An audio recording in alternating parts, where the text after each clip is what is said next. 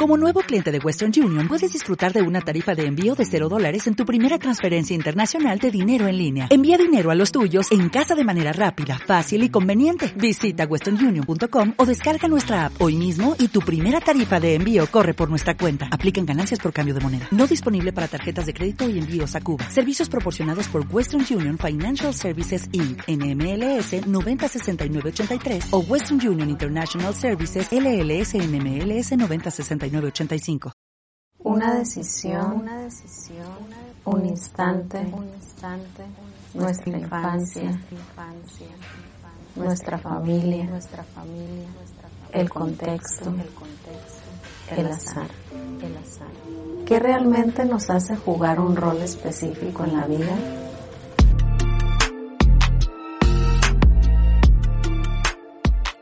Casa de las Ideas de Tijuana Innovadora presenta Pasajero 29, un podcast para conocer a los agentes de cambio que hacen la diferencia.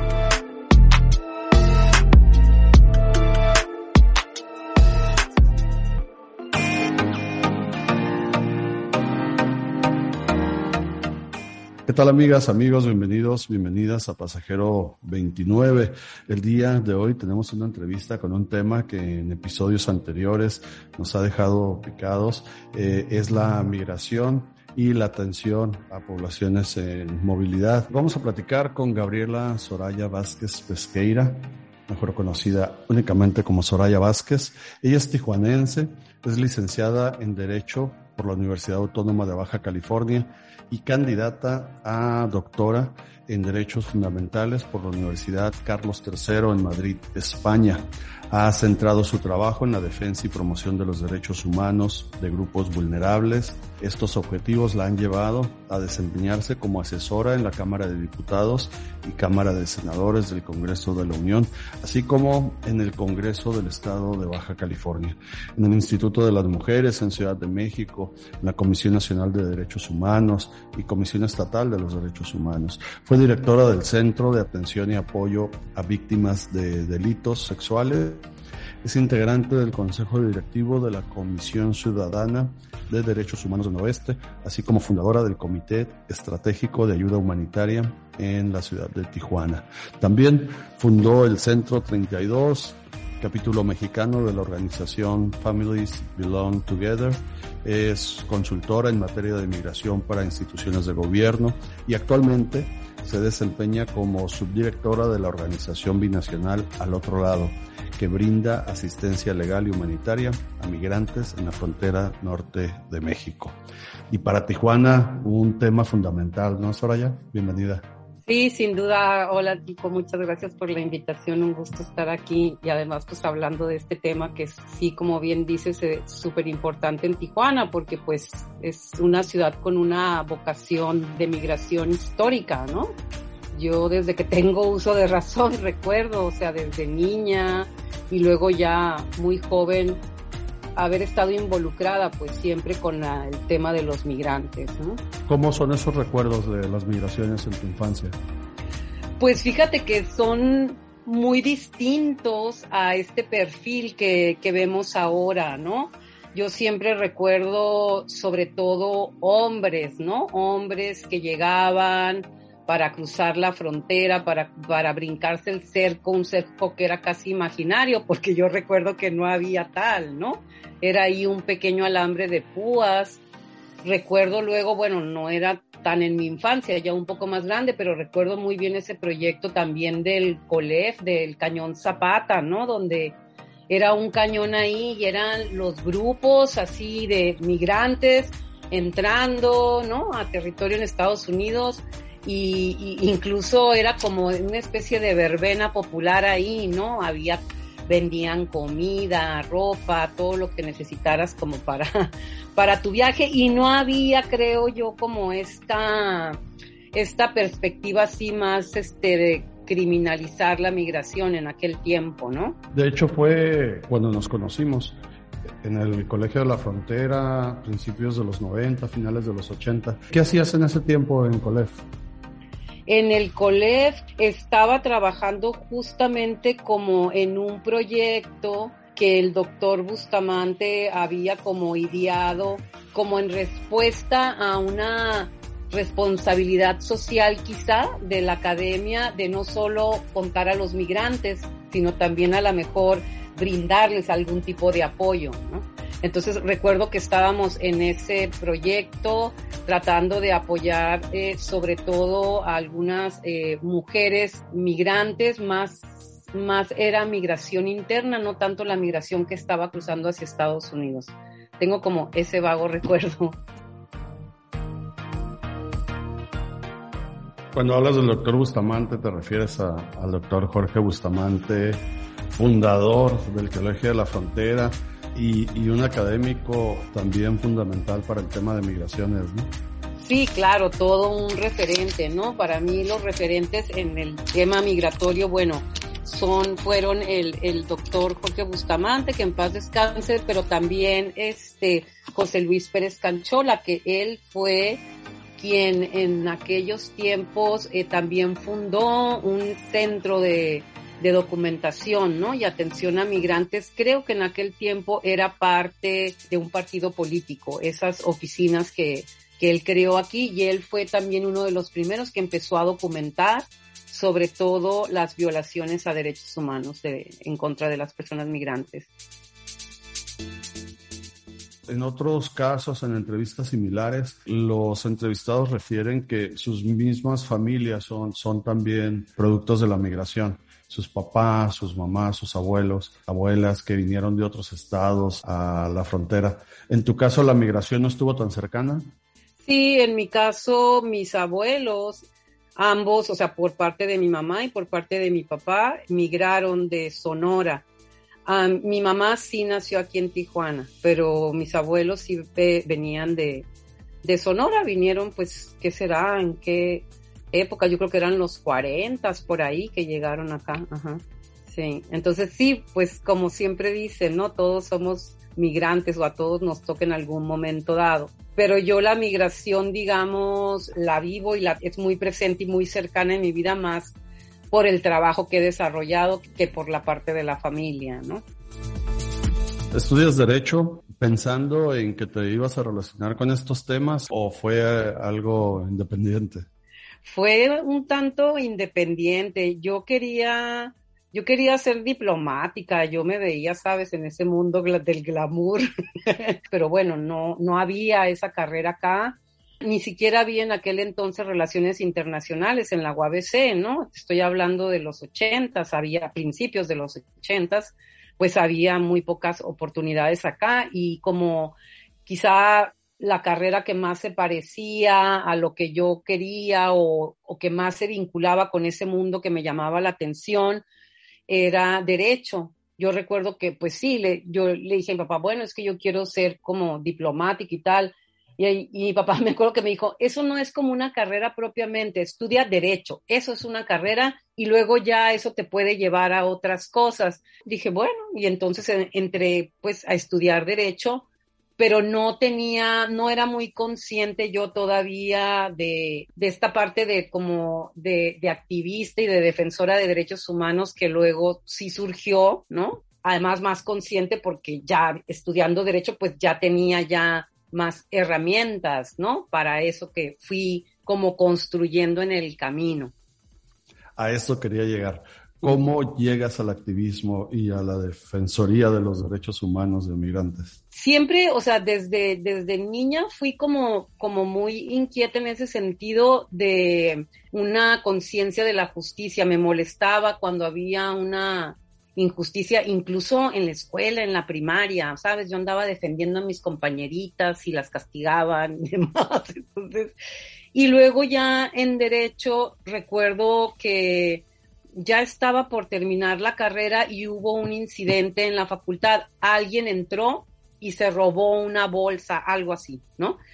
Entonces recuerdo que un maestro mío, que es como mi mentor y a quien le debo como mucho de lo que soy ahora, él me dijo, ¿por qué no lo defiendes? ¿Por qué no llevas su defensa? Y yo, pues ¿cómo lo voy a defender si estaba robando? Pues de eso se trata, ¿no? O sea, me dice, esa persona estaba robando, quién sabe cuáles serían sus razones, no lo vamos a justificar, pero todo mundo tiene derecho a una defensa, ¿no? No quiere decir que sea inocente, quiere decir que lo vas a defender para que se le aplique, ¿no? La ley y sea justicia, ¿no? En sus términos. Y eso me acuerdo que me quedé. y, y sí, efectivamente, o sea, llevé su defensa, y fue muy curioso porque luego como en los compañeros de la universidad me veían a mí como traidora, ¿no? Porque estaba defendiendo al hombre que había robado. En fin, eso me marcó mucho en el sentido de la justicia es para todos, ¿no? No solamente para quien se dice inocente.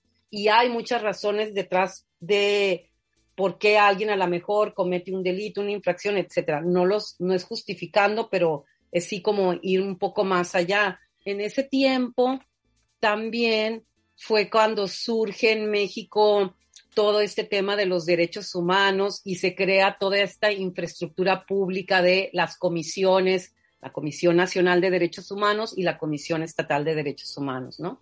Entonces, también empiezo como a conocer como ese mundo y qué significa y todo, y es donde ahí descubrí, dije, eso es lo que yo quiero hacer me interesa esta parte de la defensa de esos derechos, ¿no? Que son fundamentales y que tienen que ver con este tema de la dignidad humana. Eso es lo que a mí me llegó y ahí fue donde empecé, ¿no?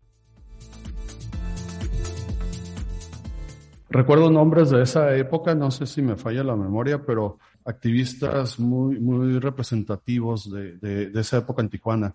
Eh, eh, por supuesto, José Luis Pérez Canchola. Recuerdo un nombre que no sé si, si sea cierto o sea mi memoria, Víctor Clark.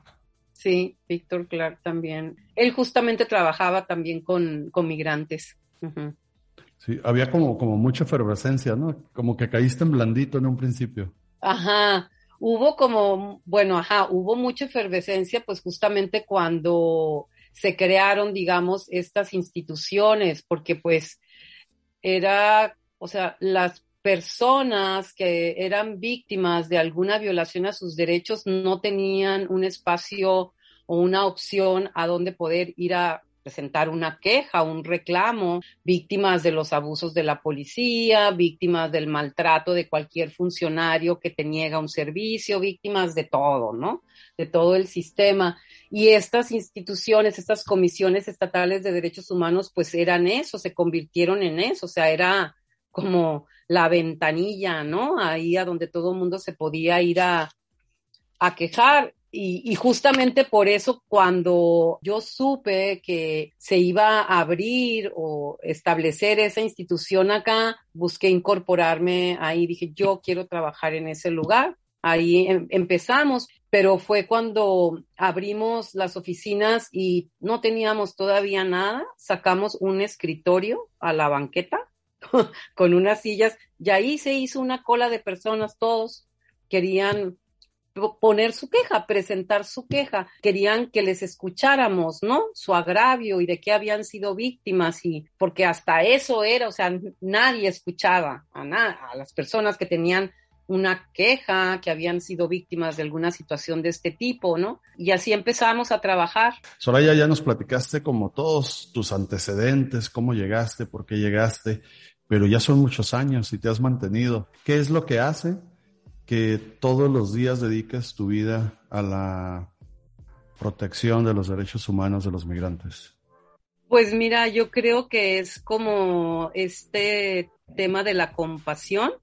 En algún momento dado a mí me interesó como pues el budismo y esta práctica, ¿no? De la plena conciencia, pero sobre todo este tema de la compasión, creo que fue algo que me, que sí, digamos, inspira como mi día a día y entonces esta parte de ponerte en el lugar del otro, eh, creo que es lo que me motiva. En el caso, pues me toca estar acá. Yo me fui muchos años de Tijuana, pero cuando volví, volví justamente hace algunos años, eh, cuando empezaron a llegar las caravanas y, empecé a ver sea, toda esta situación del cambio de perfil de los migrantes ya no eran esos hombres fuertes que iban a cruzar al otro lado, ahora eh, son estas familias, estas mujeres con los, con los niños huyendo en condiciones muy vulnerables y eso, pues yo ahí, o sea, no pude, no pude dejar de involucrarme en eso por mi naturaleza y no soporto ver el sufrimiento humano, sobre todo sabiendo que a lo mejor yo puedo hacer algo, ¿no?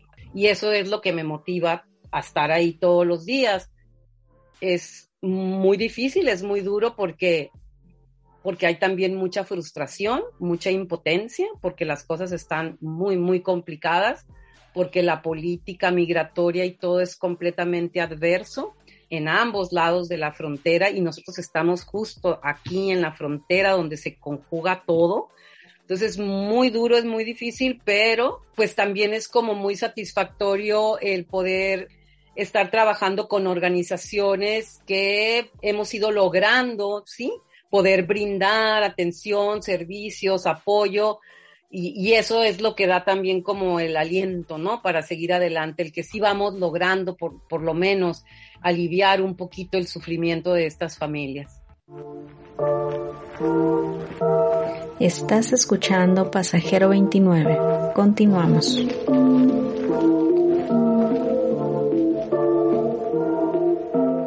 Continuamos con Pasajero 29 y continuamos con esta conversación con Soraya Vázquez cuando empiezan las caravanas, surge el Comité Estratégico de Ayuda Humanitaria. Tú fuiste una de las fundadoras de este comité. Escuché mucho de ti, escuché mucho del comité y, también tuve reflexiones personales sobre desconocer un poco mi ciudad, una ciudad que siempre pensé como una ciudad de migrantes, verla como una ciudad antimigrante y me, y me dio un choque así tremendo. ¿Tú, eh, tú cómo viviste esos días? Pues sí, también fueron días de muchísima efervescencia y todo inició justamente con la llegada de la migración haitiana que pues eh, fue como muy sorpresiva por la cantidad de personas que llegaron, por la manera en la que llegaron y por el perfil de los migrantes que te digo que pues eran ahora más que todo familias, niños, mujeres embarazadas. O sea, amanecimos como un día con cientos de migrantes haitianos en las calles. Y bueno, yo tuve la inquietud de ir a un lugar donde se estaban concentrando a tratar de ayudar. Ahí coincidí con otras compañeras, colegas que tú conoces muy bien, con Lourdes, con Gaby, etcétera, mi hermana, varias. Y vimos, en ese momento observamos que pues estábamos apoyando, pero que ahí lo que se necesitaba era justamente como una mirada más estratégica que pudiera como gestionar y organizar los recursos que, la sociedad estaba eh, brindando, ¿no? Los donativos, los espacios, etcétera, porque era muy caótica la situación y eso fue lo que el comité empezó a hacer, como a organizar la solidaridad social. Claro que al mismo tiempo que vimos la solidaridad social, también vimos esta otra reacción, ¿verdad? Que, que no nos imaginábamos que había, porque claro, los migrantes antes llegaban, se estaban tres días y se iban.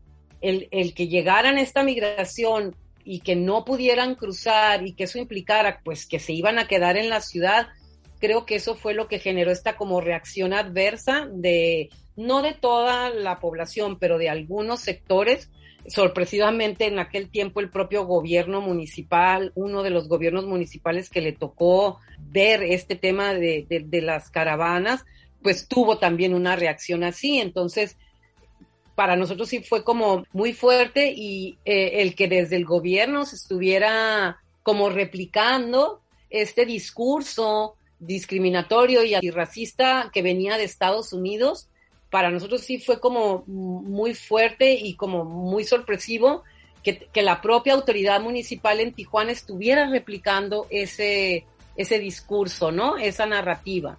Pero también fue para nuestra sorpresa muy bueno el ver que logramos despertar como una solidaridad social muy amplia, muy profunda y creo que eso tuvo que ver mucho con este trabajo que hicimos en el comité de informar a la ciudadanía qué estaba pasando, porque siempre hay este temor a lo desconocido, ¿no? Y, creo que eso pasa luego con los migrantes, a lo desconocido o luego, bueno, discurso o esta narrativa de decir son, son drogadictos, son violadores o no sé qué. Nosotros hicimos una campaña de información para explicarle a la población en, Tijuana qué estaba pasando, por qué estaban llegando, de dónde venían, quiénes eran, cuál era su sufrimiento, etcétera, y descubrimos que eso, el informar, pues le da como tranquilidad a la ciudadanía y eso también pues favoreció mucho esto que te digo de la solidaridad social que fue realmente pues admirable.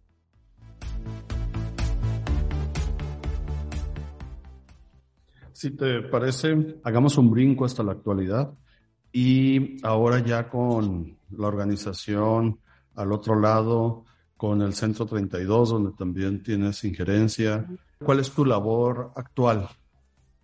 Pues mira, al otro lado es una organización binacional que trabaja sobre todo dando orientación, información y acompañamiento a solicitantes de asilo en Estados Unidos o que quieren solicitar asilo allá.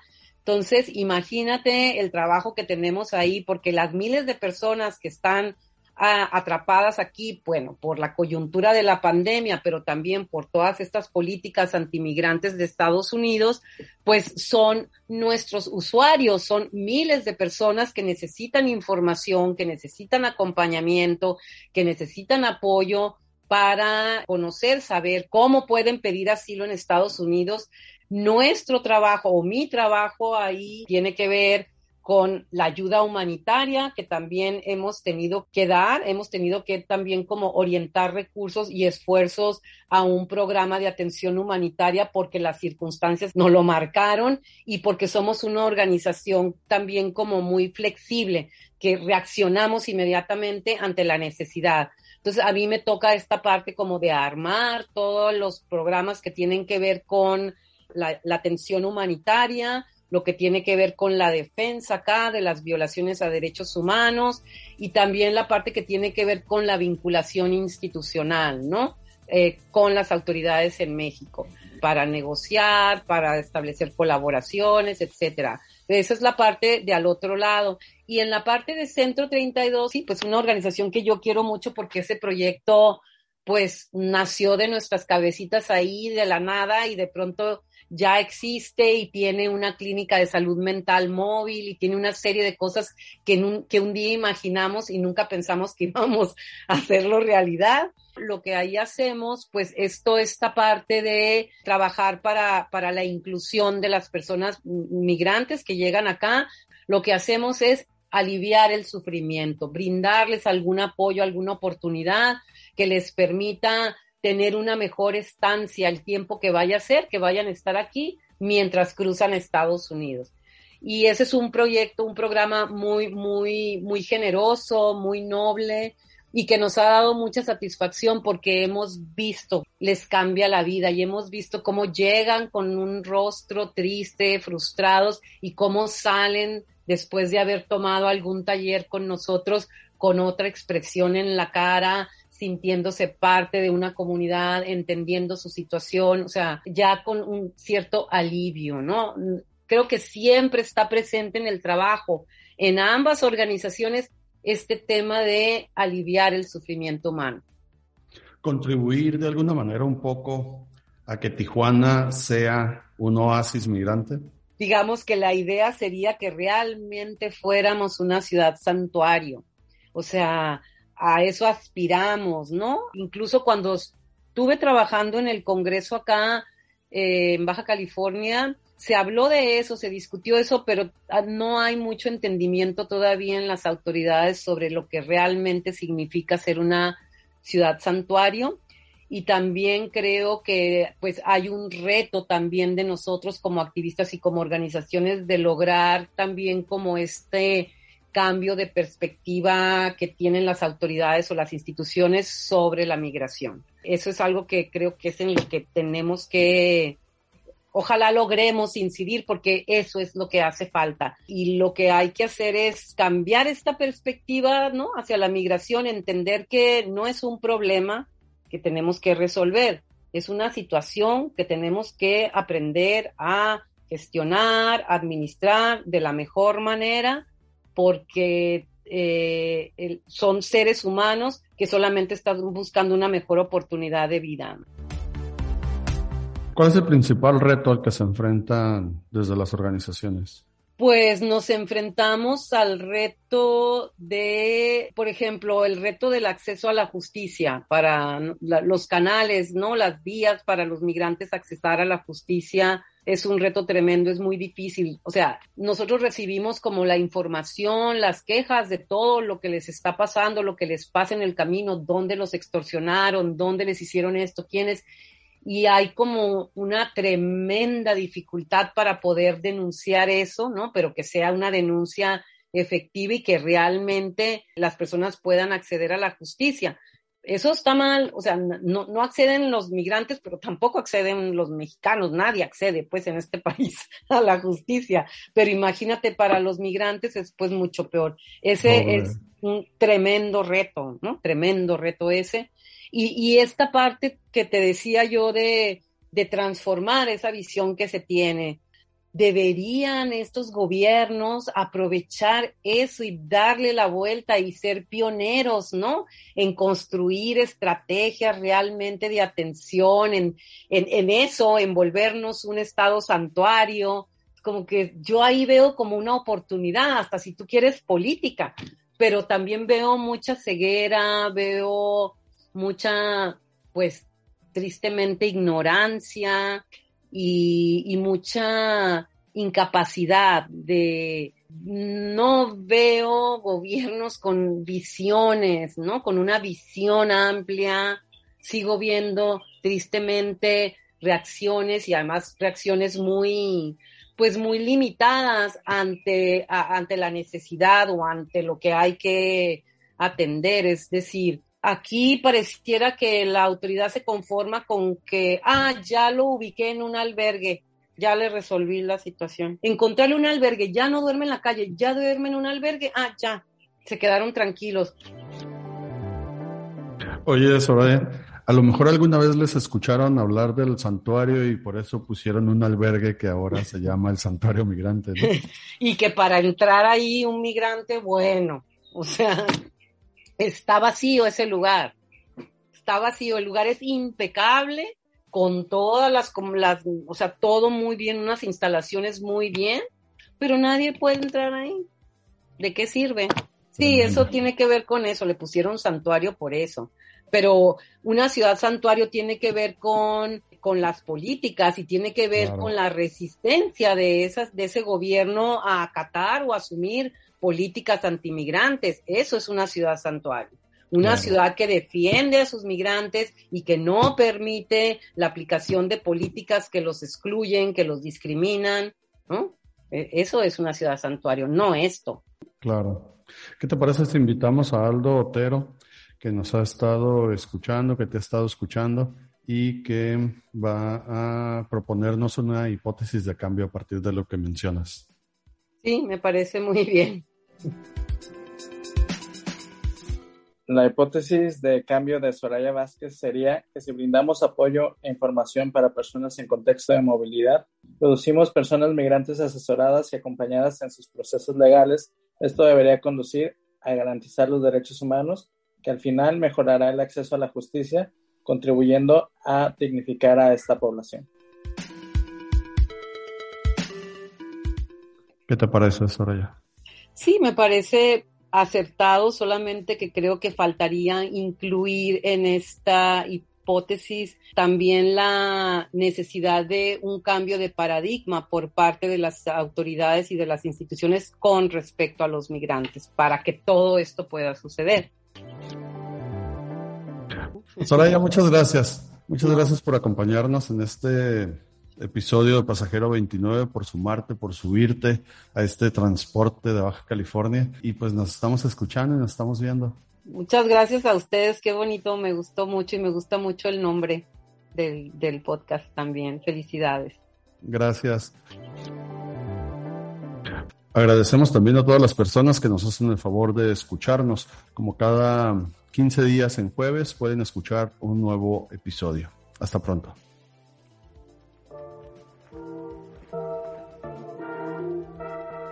Pasajero 29 es una producción de Casa de las Ideas de Tijuana Innovadora AC. Conducción, Tico Orozco. Edición, Aldo Tero. Guión, Luz Serrano, y la voz de un invitado diferente cada semana que nos comparte a partir de su historia de qué manera aporta para la prevención de las violencias y qué es lo que lo mantiene ahí. Escúchanos cada semana a través de tu plataforma favorita de podcast. Pasajero 29.